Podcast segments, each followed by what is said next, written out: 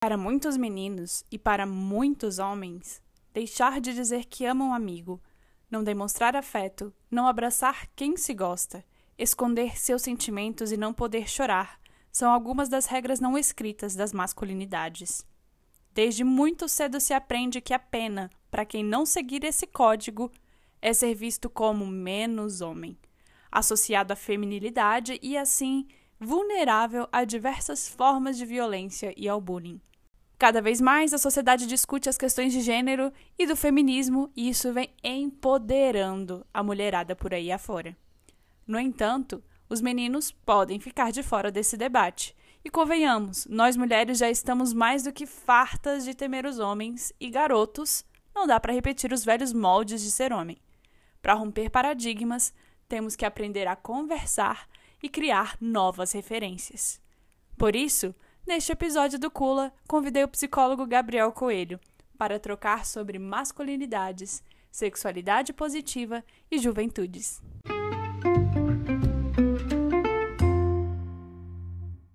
Primeiro, muito obrigada por você estar aqui comigo. Eu acho que a gente tem muita coisa para poder conversar e, honestamente, eu estou muito curiosa para poder te escutar. Eu acho que aqui tem uma troca muito legal para poder ser feita, acho que vai ter muito sentido, espero também que a gente construa aí, não só sentido, mas afeto também nessa troca.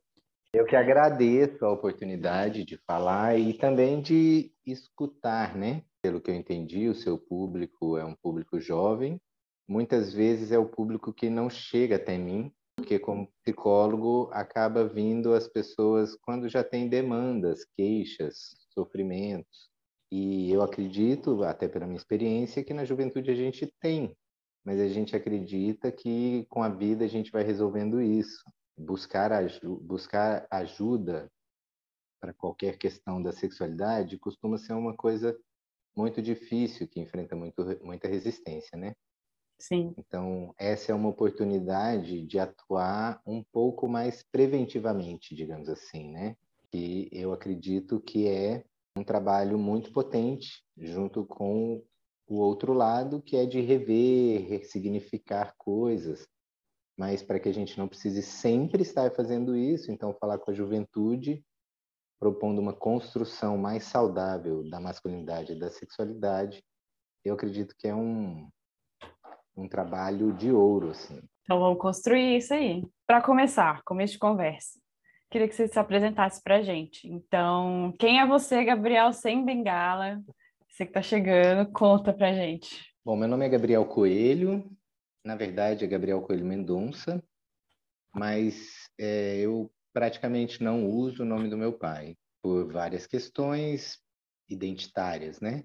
Eu fui criado pela minha família materna na, na cidade dela. Meus vínculos são maiores com essa família. Então, desde cedo, eu acabei escolhendo usar o nome da minha mãe como meu nome, minha, meu sobrenome oficial, rompendo um pouco a tradição patriarcal. Eu tenho 41 anos, sou psicólogo. Desde muito cedo, no começo da universidade, eu, por uma coincidência, fui convidado para trabalhar numa equipe de terapeutas de família, casais e família, aqui em Goiânia a, o único instituto que trabalhava com esse formato de equipe. Então, eu passei toda a faculdade, praticamente, o meu primeiro período foi um período comum. Depois, eu passei o resto da faculdade como estagiário, mesmo sem burocraticamente poder, como estagiário dessa equipe. E trabalhei com ela com essa, nessa equipe uns dois anos depois de formado que foi onde começou o meu trabalho com relacionamentos e sexualidade. Uma vez que a sexualidade é sempre um ponto importante nos relacionamentos amorosos. Foi um momento interessante da minha vida, porque justamente nesse momento eu pessoalmente tinha muitas dificuldades relacionais. Eu não chegava nem a ter dificuldades sexuais, porque minhas dificuldades relacionais eram tão grandes que eu não, não chegava a enfrentar algum problema, né? Elas me barravam antes desse momento, dessa troca sexual. Então, ao mesmo tempo que eu estudei a teoria e vi a prática clínica, eu fui também me desenvolvendo enquanto sujeito num lugar onde eu me via aquém do que se esperava para o masculino, né? É, num termo mais vulgar, eu me sentia menos homem do que a maioria dos homens. De lá para cá, esse foi um desafio tanto pessoal que com algum tempo eu me senti mais seguro e confiante para minha vida pessoal e comecei a aproveitar além da, de toda a experiência clínica e teórica, também a minha experiência pessoal para questionar algumas coisas que eu achava que tinham dificultado a minha vida e que a gente não precisava ter é, esses alguns valores, alguns conceitos sobre masculinidade. Eles não eram úteis, na verdade, eles não eram proveitosos para a maioria dos homens. Acho ainda que não é. Não me sinto assim um vanguardista nesse movimento, né? Eu acho que também eu participo de uma geração que começou a olhar para trás e pensar assim, nossa, mas será que eu quero continuar com essa cultura, continuar com essas atitudes, seguir os passos dos nossos antepassados, né, dos nossos progenitores, principalmente, que tem sido um movimento muito interessante e ainda um tanto difícil, com muito atrito. Eu sou, além de psicólogo, eu sou palhaço e trapezista, que também foram outras vivências que me ajudaram a me descolar de uma de uma masculinidade hegemônica, até porque me, me colocaram em contato com pessoas que eu não tinha tanto, né? Eu tive poucas experiências de amizades com homossexuais, era uma coisa muito tabu na minha juventude, mas o circo me proporcionou esse contato muito grande, que também me ajudaram a questionar um pouco o lugar das coisas. Hoje, eu resido em Goiânia, eu morei em outros estados do país, mas hoje eu resido em Goiânia, que é a cidade natal da minha mãe, mas onde eu me criei a partir dos três anos até terminar a faculdade. Tenho um consultório dentro da minha casa, onde eu proponho um tipo de terapia mais acolhedora, é quase receber uma visita para conversarmos sobre as dificuldades da vida. E, mas também ofereço atendimento online o meu trabalho hoje se concentra muito em relacionamento e sexualidade, sempre a partir de uma ótica masculina, né? Então também tento construir uma abordagem clínica que dê conta desse movimento de ressignificação do masculino, de aceitação do, das demandas, das pautas feministas, raciais e de classe, porque eu entendo que toda psicologia é uma psicologia social, e mesmo que você tenha, esteja atendendo um indivíduo, né? E esses são temas que eu trago para minha clínica porque, de fato, eles são temas de muito interesse para mim. Assim, eu gosto mesmo de ouvir, de conversar com as pessoas sobre os relacionamentos delas, a, a forma como elas se organizam na, nas relações amorosas, as dificuldades que enfrentam, tabus sexuais e todas essas questões ultrapassam para mim o âmbito do consultório, né? Faz parte do meu prazer na vida. Muito legal que enquanto você fala aí sobre quem é você, na verdade, né? Como isso tá cheio de expressões de masculinidade. Fiquei muito curiosa, primeiro para te questionar, o que que você entende por masculinidade, se é uma só, se tem um modelo tradicional ou não, e como é que isso afeta? Como é que você acha que isso afeta os meninos, assim? Se me perguntar o que é ser homem, o que é masculinidade, responder. Acho que esse é o melhor lugar para a gente estar no mundo, um lugar de descoberta ou até de invenção, criação. Tendo que hoje temos masculinidades, né? Feito plural, e eu espero que a gente torne ele cada vez mais plural possível. A gente consiga acolher as diversas pessoas que se identifiquem com esse lugar no mundo. Tendo ainda que a gente tem ideia de masculinidade hegemônica. Às vezes eu até me questiono se ela ainda é tão hegemônica assim. Culturalmente eu tenho certeza hegemônica, mas numericamente eu nem sei se a gente pode dizer que aquele homem hegemônico, né, aquele homem que representa a força, a proveção, a assertividade através da agressividade, né? O que a gente costuma chamar de homem alfa, ele é numericamente maior no mundo. Ou se hoje o que se o que se chama de masculinidade dissidente, né? Quer dizer, aquelas que se diferem dessa imagem são mais numerosas, se temos mais representantes. Mas culturalmente a gente ainda uma certa prisão nessa imagem identitária, homem alfa, né? Uma pessoa que atua principalmente pela força, pela imposição da força, que é muito racional, entra pouco em contato com o mundo emocional e afetivo, busca uma assertividade na vida social então, por isso, inclusive, entra pouco em contato com o seu mundo emocional, principalmente que é guiado pelo instinto sexual, né? Essa é uma ideia também muito forte da, do, da masculinidade, né? Uma voracidade sexual, não sei se ela representa de fato a realidade de cada um, mas culturalmente é uma ideia ainda muito forte, presente na maior parte das produções é, audiovisual, fonográficas, romancistas, né? Os, o, quer dizer, os nossos livros, filmes e músicas costumam valorizar muito construção identitária. Temos um, uma dança de identidade, mas eu vejo muitas pessoas fazendo muita força para se diferenciar disso, para se, se afirmar não hegemônicos, né? dissidentes. Gosto de pensar que a gente não tem uma definição mais.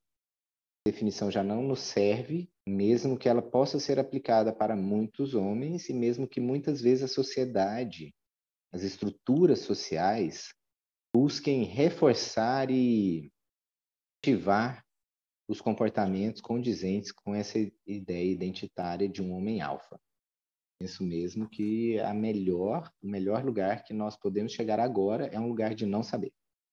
Livres para descobrirmos, criarmos, inventarmos, propormos, né? Pensando um pouquinho no que há para frente, se libertando um pouquinho do que existia antes da gente. Faz total sentido se a gente está pensando num, numa nova possibilidade de existência né, de expressão de, de quem é ser homem.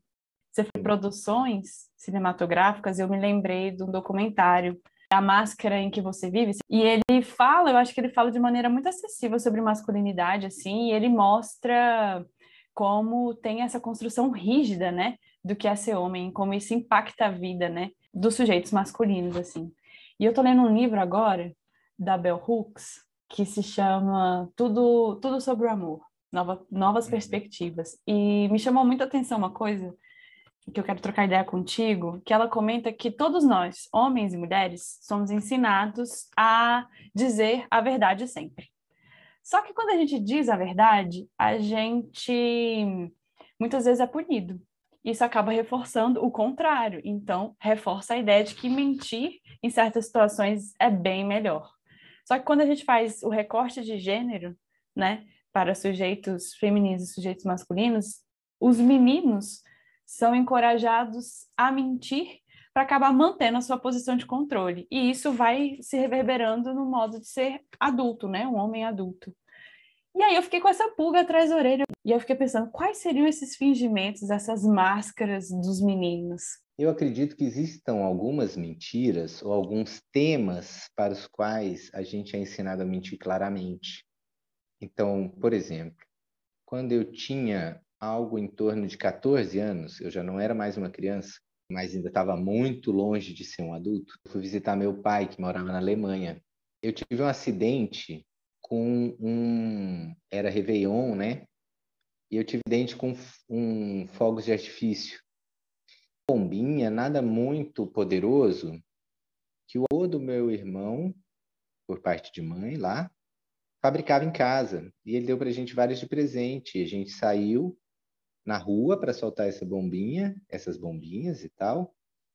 Tava, tinha nevado muito no dia e vendi uma bombinha e quando eu fui jogar para frente eu vi passando é, uma família E aí eu não quis acertar neles, lógico.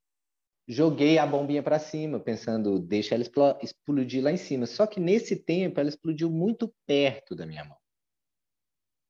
Momento que explodiu na minha mão, alguém gritou: põe a mão na neve. E eu não tive dúvida, enfiei a mão na neve. Quando eu retirei a minha mão da neve, ela estava dormente. E eu estava com muito medo. Eu nunca tinha me queimado, nunca tinha tido uma situação dessa com pólvora. Eu não sabia o que podia acontecer comigo. E todo mundo estava muito assustado, eu entendia pouca coisa do que a maioria das pessoas falavam. Então eu fui tomado por uma emoção de muito medo e eu chorei bastante. Estou comigo presente de um quarto separado para que as pessoas não me vissem chorar. Então, assim, ele tinha bebido várias coisas.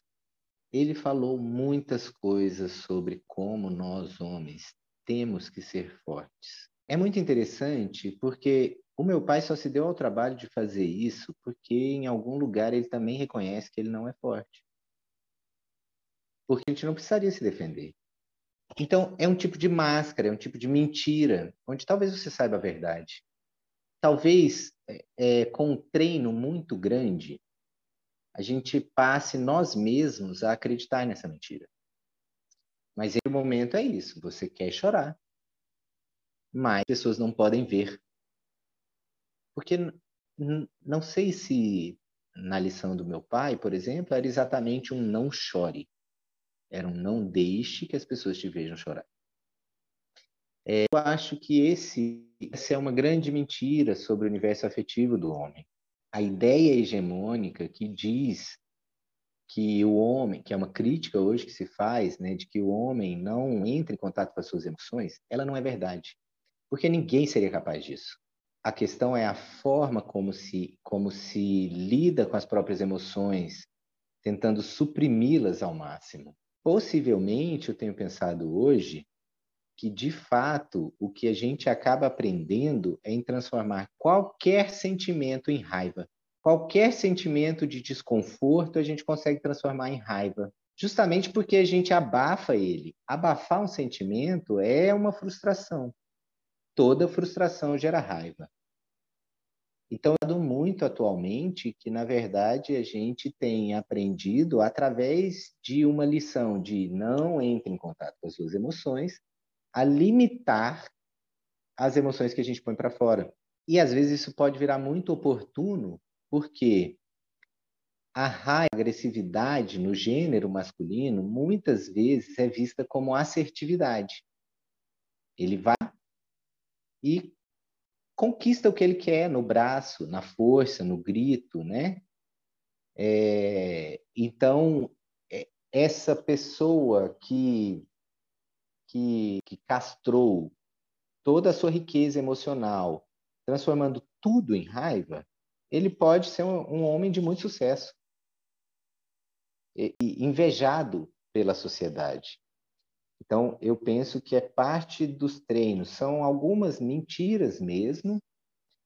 É, eu gosto de chamar de falsas verdades, mais do que mentiras, porque a gente tenta mentir, mas tem uma verdade ali eu acho que o homem é ensinado muito a mentir é na sexualidade. Eu ia falar isso. Esse é um lugar que eu tenho certeza, é... até por experiência, né? É, porque tem um tabu, a gente considera que existe certo e errado, existe uma pressão no sujeito masculino para que ele seja vorazmente sexual.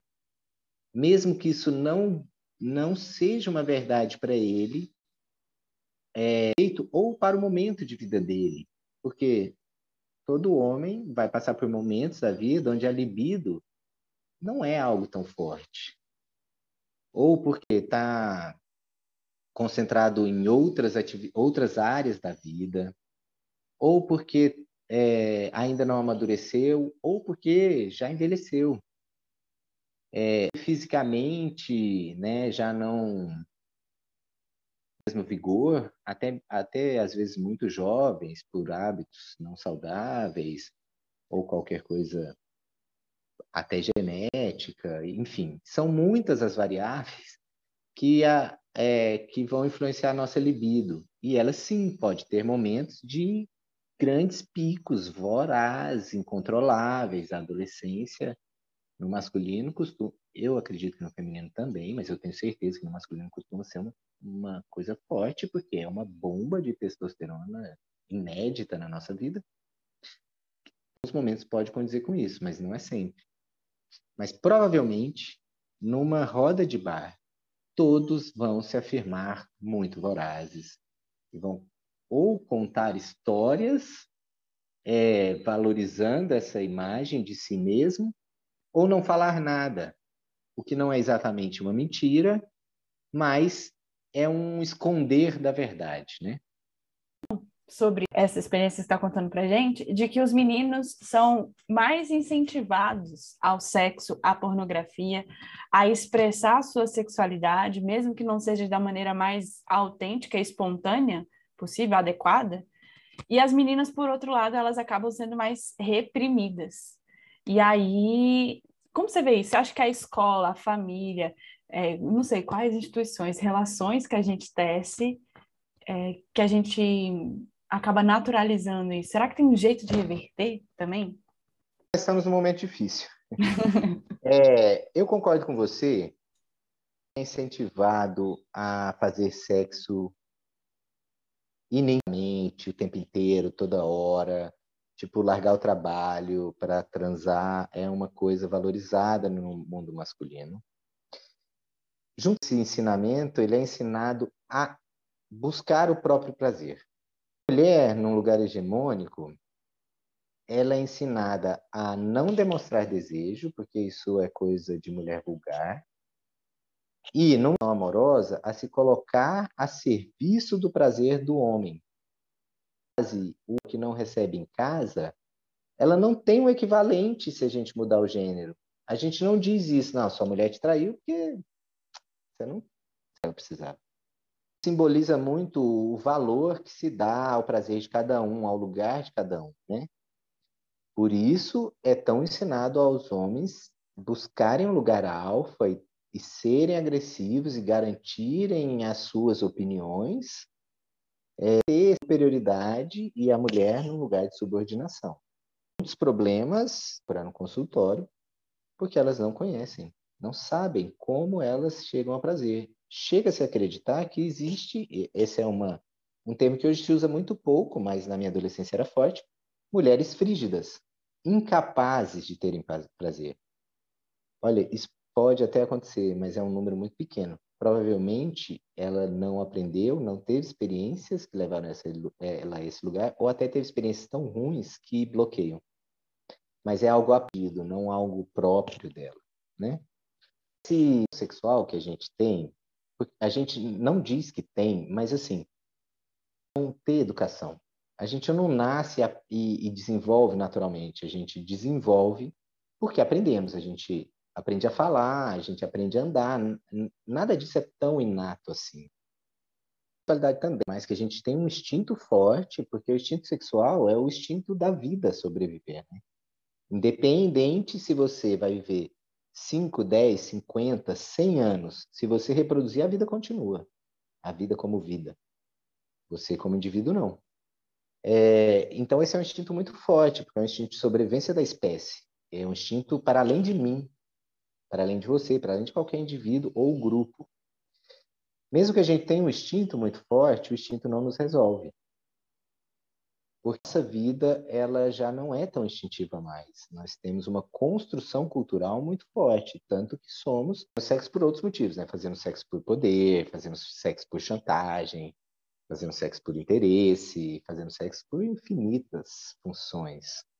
Então, nós temos um problema muito grande, porque nós temos uma educação com risada os famílias têm dificuldade porque não falaram, não conhecem a própria sexualidade, tem muito medo de como falar esse assunto, se conversa muito pouco porque tem medo, porque, e também porque reconhece que não tem domínio do assunto, não tem experiência de vida suficiente. é, rodas de conversa de realidades. De fato, uma educação saudável. Escola, atualmente no Brasil, proibida de falar de sexo. Sim, o seu trabalho é que é interessante para a manutenção do poder as pessoas não conseguirem se satisfazer pelos próprios corpos. Se eu não tenho uma. E, e, a, e a, o prazer sexual é uma fonte de prazer inigualável e inesgotável e incomparável com qualquer outra fonte que a gente tenha. É, esse acesso vai fazer com que eu busque outros, outras formas de prazer. Muitas vezes essas formas de prazer são consumo de produtos, de, enfim, até de produtos sexuais, né? Enquanto a sexualidade é um tabu, a gente fortalece a pornografia, a prostituição, todos disponível dois discursos. Um discurso muito castrador, é, de origem normalmente cristã no nosso país, né? Onde sexo é pecado, você é batizada não sei se você foi batizada, mas todas as pessoas foram batizadas, eu fui. Eu fui também. Nós fomos, batizados para sermos perdoados do pecado original. Eu nem tinha nascido ainda. É, a minha mãe transaram. Assim, meu pai e minha mãe transaram porque eles queriam, né? Eu nasci porque deu certo. Mas foi de um, de um ato sexual que todos nós nascemos. Então tem esse curso muito pecaminoso, né, que torna uma das coisas mais divinas, que é é como plantar uma semente humana, né? A gente nunca diria para um jardineiro que ele está cometendo um pecado pondo uma semente na terra, mas a gente pensa isso da nossa própria sexualidade. Então nós temos esse discurso que vai dizer que sexo é pecado e que isso só deve ser feito após o casamento e com um único exclusivo objetivo de reprodução. E um outro discurso que é violento, que é dramático, que tem que é ensaiado, né, que é fake, aquelas pessoas, bom, estão sexo, elas estão fazendo sexo para ganhar a vida, e isso é, na minha opinião, de, de uma pessoa que aborda a sexualidade por um lado positivo, eu não me dou o direito de julgar essa pessoa. É, acho que a gente precisa olhar para quem explora essas pessoas, para quem mantém o status quo num lugar onde essa exploração é viável. É, então, também dizer que a transa deles é menor, mas ela é feita para os outros. Né? Tem principalmente que ela de todas as pessoas, mesmo as pessoas que gostem de um sexo mais próximo do que acontece com a pornografia, não é exatamente igual, porque existe alguma outra relação entre aquelas duas pessoas que estão fazendo sexo ali fora da tela. Além disso, mesmo essa pessoa que em algum momento da vida dela ela goste de um sexo mais próximo do pornográfico, provavelmente o mundo erótico dela é mais rico que isso. Ela também vai gostar do que a gente chama de um sexo amorzinho. Uhum. É... Nossa riqueza erótica é muito maior do que aquilo. E nem todas as pessoas, mesmo nós tendo uma, tendo uma riqueza erótica que supere a forma como é apresentada na pornografia, nem todas as pessoas é, se vinculam, se identificam com aquele tipo de sexo. Nos falta um lugar saudável. A gente não tem, nós somos carentes disso. Né? É, quando a gente pensa uma sexualidade positiva, a gente diz que a sexualidade positiva ela é antipornográfica.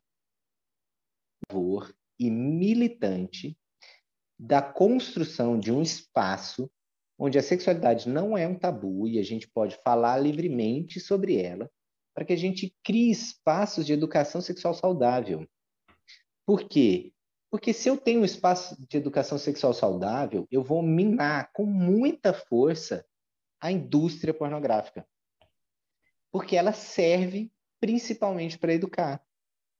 eu nasci, aquelas pessoas, eu, é, com meus donos, a internet, acho que ela nem existia ainda, ou se existia, era um artigo governamental. Era de escada. A gente tinha um amigo que a mãe assinava a revista Playboy para ele. Hum. E era ali que a gente ia buscar as nossas informações. Como é que é o corpo de uma mulher? Que não, além da, das fotos eróticas, né, que é o que vende a revista, tinha matérias sobre sexualidade. E era ali que a gente se informava. É, porque perguntar para o pai era difícil e normalmente você ia ouvir um discurso muito chato, você não queria. É, você nasce uma sementinha, uma coisa meio infantilizada, e no máximo tinha uma aula de sobre como vestir a camisinha. Porque nós já éramos geração pós-HIV, né? É, métodos contra você sexo ainda. Você é jovem só quando você for adulto, depois de casar. Então, tipo, não era isso que a gente queria ouvir. Porque mesmo que eu fosse pensar, não, só vou fazer sexo depois de casar, mas e aí? Eu vou chegar lá, vou casar e não saber nada, minha mulher vai me largar. É, então, a informação que é na... a construção desse tipo de fonte é, na minha opinião, a forma mais eficaz da gente combater, inclusive a pornografia, que realmente é, chega a causar grandes males para a sociedade como um todo e para alguns indivíduos, né? São, é recorrente o, a associação de disfunções sexuais pelos, pelo vício em pornografia, né? Sim. Eu acho em outros pontos também. Eu tenho a, a visão de que uma das grandes contribuições talvez seja também no campo subjetivo, mas isso, isso vai, toca em outros lugares. O campo que eu acho que é muito importante é de não delegar para o outro a responsabilidade do seu próprio prazer sobre o que é prazer para você, né? E isso eu acho que tem um potencial muito transformador de sair desse espaço de violência, de dominação, de subordinação, né? Que a gente se coloca em vários tipos de relacionamentos, né? Seja os relacionamentos sexuais, sejam eles os demais, a nossa família, etc., e nas nossas relações com os gêneros, né? De maneira geral, assim.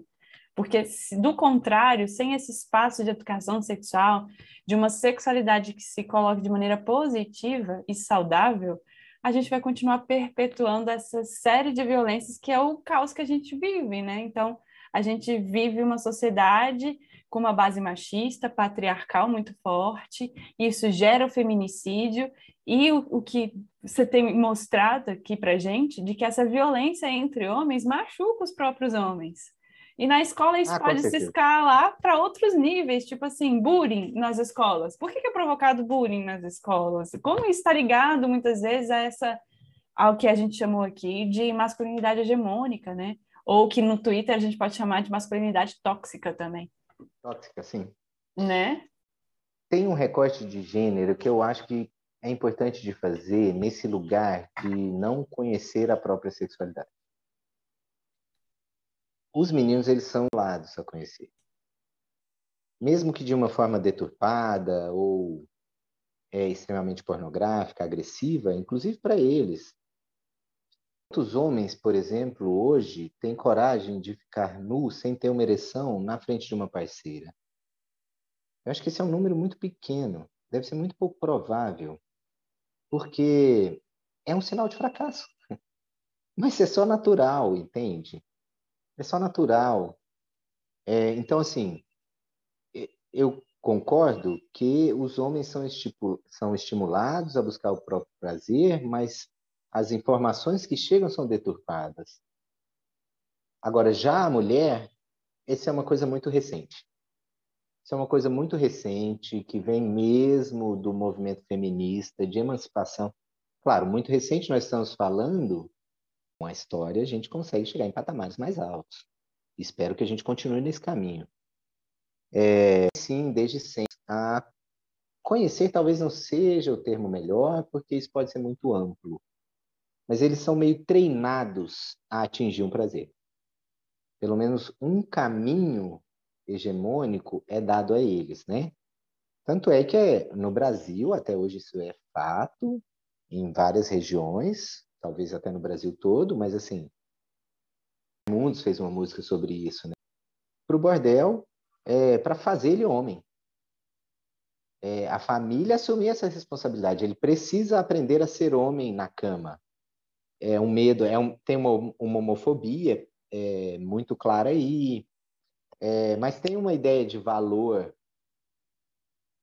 tem um lugar que poderia ser interessante pensar, sim, sim, todo mundo precisa aprender a, a, enfim, precisa entrar em contato com a sua própria sexualidade no momento onde ela desperta com muita força, porque a, existe sexualidade na gente desde que a gente nasce, mas tem um momento onde ela aflora com muita força e direcionado a um outro como é, fonte de prazer, né?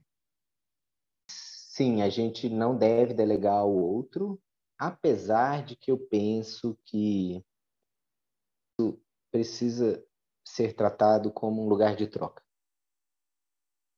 Eu não, eu não quero delegar ao outro prazer e nem quero ter a pretensão de dar prazer para alguém, mas eu quero estar disponível a um jogo que seja prazeroso, respeitoso, interessante para quem esteja envolvido, né? Colaborativo, talvez? um lugar bem legal de se pensar, né? É. Sexual. É, na maioria das vezes, né? Vai confirmar.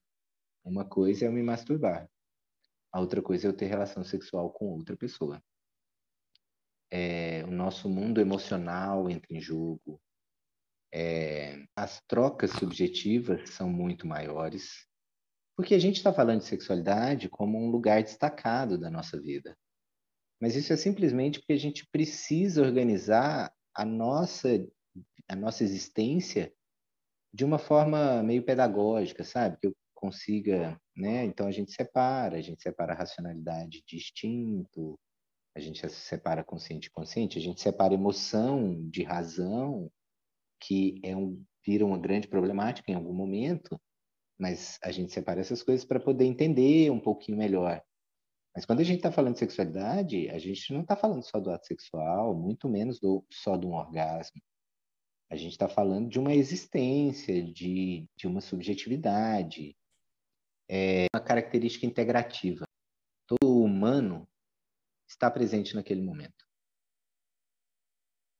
Pergunta: para que hum. seja essa experiência integrativa e diante de tanto caos que a gente identificou aqui nessa nas masculinidades, como é que a gente pode estimular expressões mais autênticas desse ser homem, dele se relacionar consigo é, e com os outros, com as outras pessoas nas quais ele pretende se relacionar?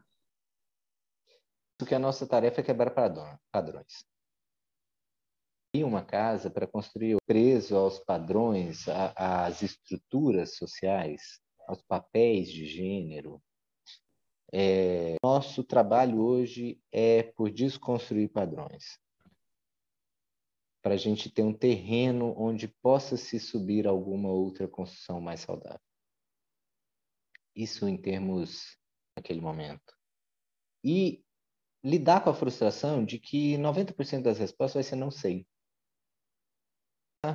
você não sabe. Começar a descobrir como você acha que ela se sentiu, sabe? Eu penso também que nós homens precisamos aprender a ouvir as mulheres. Lugar de segurança, não sabemos. Por exemplo, na sexualidade, a gente tem claro que o homem precisa ter uma ereção para que o ato sexual seja possível. Assim, isso já é um padrão que a gente precisa romper, né? Não, nós não precisamos ter uma ereção. E nós, homens com pênis, podemos ter relações sexuais extremamente prazerosas para a gente sem ter uma ereção. O paralelo, a gente podia dizer que ela tem uma ereção. O clitóris entumece, a gente chama que é quando ele incha. E por que ele incha? Porque o sangue do corpo vai para a região genital. Da mesma forma como vai para o pênis para encher os canais e ter uma ereção.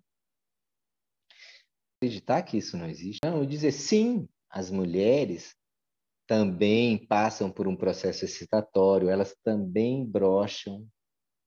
É que fica fácil de disfarçar para você, se você não prestar atenção. Porque também não, deve, não, deve, não seria tão fácil para as mulheres disfarçarem um orgasmo, fingirem um orgasmo ou disfarçarem a excitação, se a gente entrasse em contato com o mundo delas.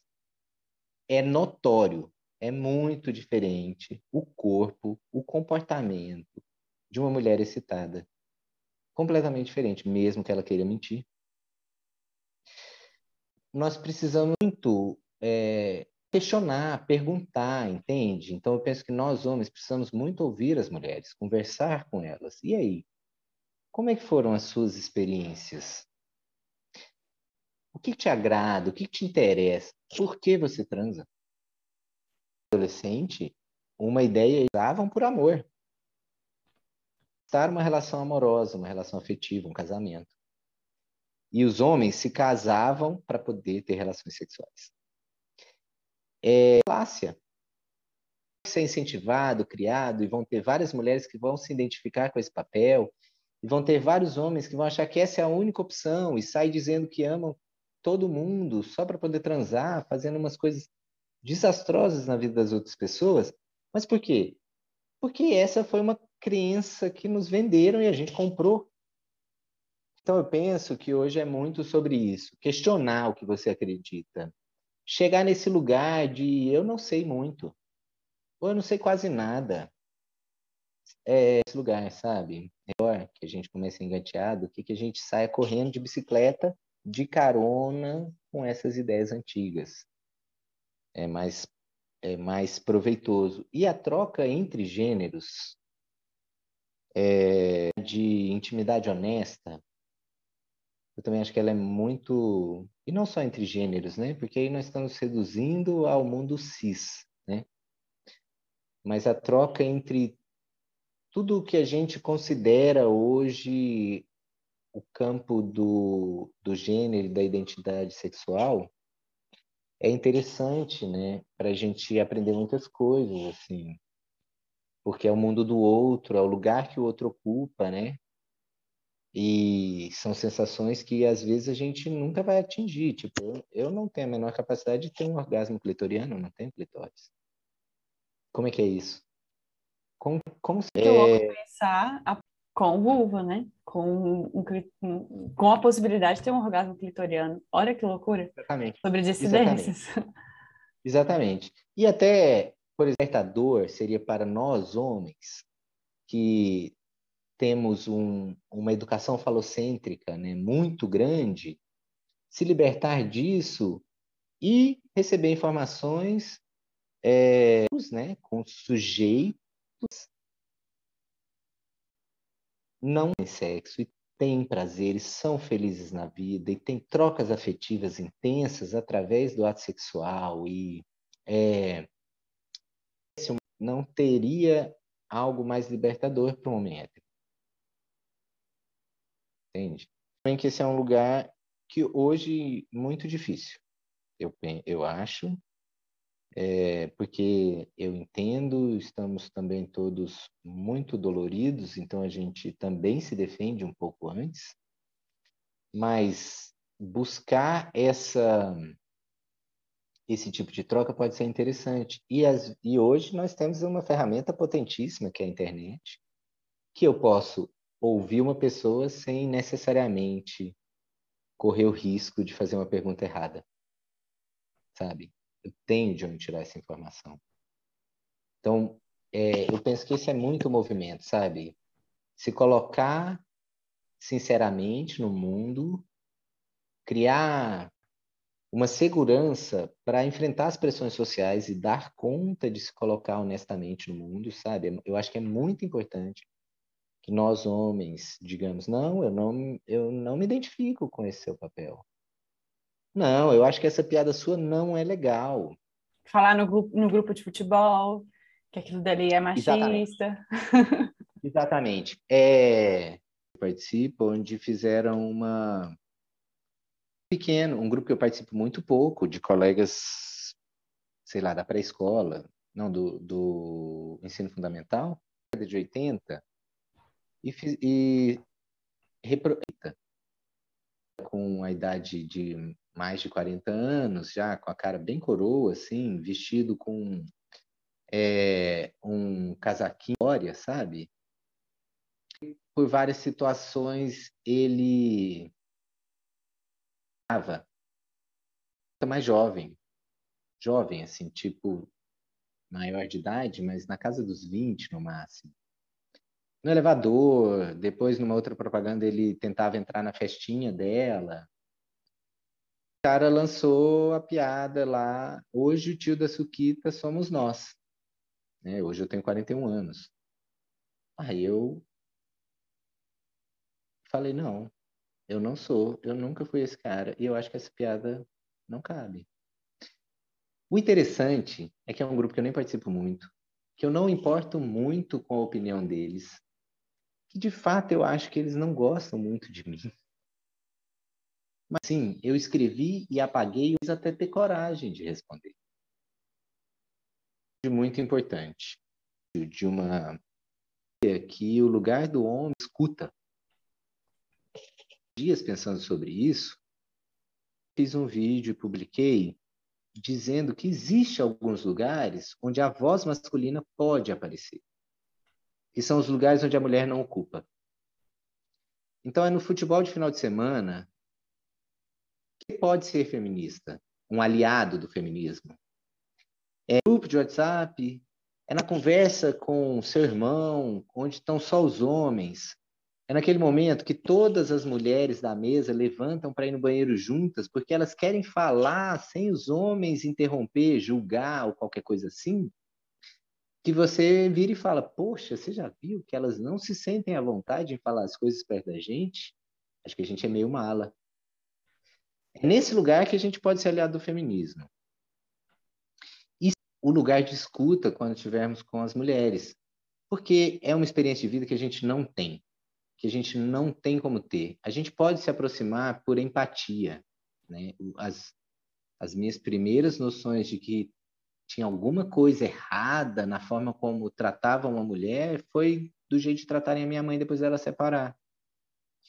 Eu, eu tenho um machismo, talvez nem existisse. A minha mãe não tem culpa disso. Entende? A minha mãe, a mãe escolher a pessoa certa. Mas isso eu tinha cinco, seis anos de idade, sei lá, e não, enfim, é muito tempo para elaborar. Mas a gente pode conseguir é, aproximar por uma empatia. Mas isso não resolve as demandas, porque nós não temos a experiência, nós não sabemos o que é na pele o medo da rua escura, os olhares de assédio, dependendo da roupa, escolher a roupa para trabalhar. Sabe o que é mesmo um homem que você vai mais avisar a amiga. Então, assim, mandar uma mensagem até meia-noite, você me liga, porque pode ser que eu esteja com algum problema. Ou qualquer coisa me liga porque eu tô precisando ir embora, fala que tá precisando de mim, manda localização. Exatamente. A gente é. não sabe o que é isso. A gente não sabe o que é isso. Esses dias uma pessoa me escreveu, eu estava falando sobre alinhamento de expectativas nas relações, né? Eu dizendo que toda vez que ela conhece um cara, ela faz uma busca pelos antecedentes criminais. Gente, eu nunca tinha pensado nisso. Eu nunca iria pensar nisso. Mal que, que uma mulher, Gabriel, eu nunca encontrei ninguém assim tão perigoso, mas eu já me livrei de uns três ou quatro que não pagavam pensão alimentícia. Gente, é uma estratégia que realmente funciona. Funciona. Se eu não ouvisse dela, eu nunca ia, eu nunca ia pensar isso, entendeu? Eu nunca ia imaginar esse universo. Né? Então, sim, dar ouvidos para as mulheres é fundamental e provavelmente é a primeira coisa que a gente pode fazer, inclusive para nos melhorar enquanto masculino e para nos libertar, sabe? É do que a gente ouve e aprende com as mulheres, quando um homem faz isso, em mão de uns privilégios masculinos. Pode ser solitário, né? Inclusive, abrir Você mão. não vai ser convidado para o próximo futebol. As pessoas vão pensar se te chamam para o barzinho ou não. É, não é assim tão fácil exatamente. É uma tarefa importante para o equilíbrio das nossas relações e relações desequilibradas, elas são ruins para os dois lados. Acho que o objetivo e a intenção. Agora eu queria, para a gente poder encerrar, se você pudesse deixar uma provocação aí, um conselho dentre vários, assim, mas para que os jovens pudessem enfrentar os meninos, né, garotos, assim, enfrentar as máscaras que eles vivem, assim, o que você deixaria, assim, de mensagem? Como contribuição para essa galera? Diferente. Principalmente muito feliz em perceber até que a gente se inspira muito nelas. Recentemente eu tenho recebido ligações de amigos querendo compartilhar, Gabriel, estou muito inseguro, estou com medo. Era uma coisa que não existia na minha geração. A gente não falaria isso, porque contar uma vulnerabilidade para um amigo era dar para ele todo o material para fazer bullying comigo o resto da vida. É isso que não os amigos contra eles, porque isso vai virar um, um contexto cultural forte e vai voltar contra você. Por mais que você acredite que você seja muito forte, você não é só forte. Ouvir o diferente com amor, com respeito pela identidade dele, pela história dele, tem muita coisa interessante numa vida que você não viveu. Inclusive, pode te abrir caminhos revolucionários para o seu prazer, para, para, o seu equilíbrio emocional, para a sua vida afetiva, para a sua riqueza erótica. Ajuda, sabe? Confie em familiar ou de amizades, não dá conta ou não te oferece o que você quer. A vivência da sexualidade na adolescência é muito intensa, muito difícil e muito impactante na nossa vida mergulhar de cabeça, a gente precisa ter cuidado para não bater numas pedras. Então, sem muita moderação. Eu adorei. Na verdade, gostei muito de verdade assim do papo. Eu acho que as questões de gênero e o, o feminismo é uma pauta, é uma agenda que já está presente na escola, faz parte do currículo escolar, é parte da agenda da sociedade de N formas mas eu ainda observo que os meninos, os homens, ficam fora desse debate. Então, foi muito bom você te ouvir, ou fazer essa troca e ver também, eu também, como você disse, né? É, a gente tem muito o que aprender com, com a história do outro, então eu também estou me colocando nesse lugar de aprendiz contigo e adorei, foi muito bom. Que delícia! Eu queria deixar duas para o seguinte: o feminismo não é nosso inimigo inimigo dos padrões que também nos aprisionam. Se hoje nós conseguimos questionar a masculinidade que já nos fez mal e que nos faz até hoje, é porque nós pegamos carona no movimento feminista.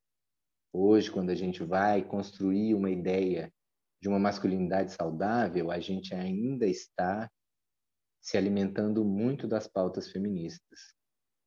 Então, não trate o feminismo como, como um inimigo seu. Ela não quer seu mal, ela quer inclusive que você viva melhor, que você viva sem, com menos pressão, que, enfim, que você consiga explorar suas potencialidades para além do que te disseram que é ser homem. E a outra é um convite. É, eu tenho uma página no Instagram, eu discuto várias coisas sobre relacionamento saudável, saúde afetiva e sexualidade positiva. O que você achou desse Cula? Mexeu com algo ou alguma ideia aí dentro de você? Eu quero te ouvir, eu quero saber. A gente pode continuar essa conversa pelo Instagram, arroba Social. Você também pode acompanhar meus textos pelo Medium, arroba debora.fpm. Muito obrigada e a gente segue trocando.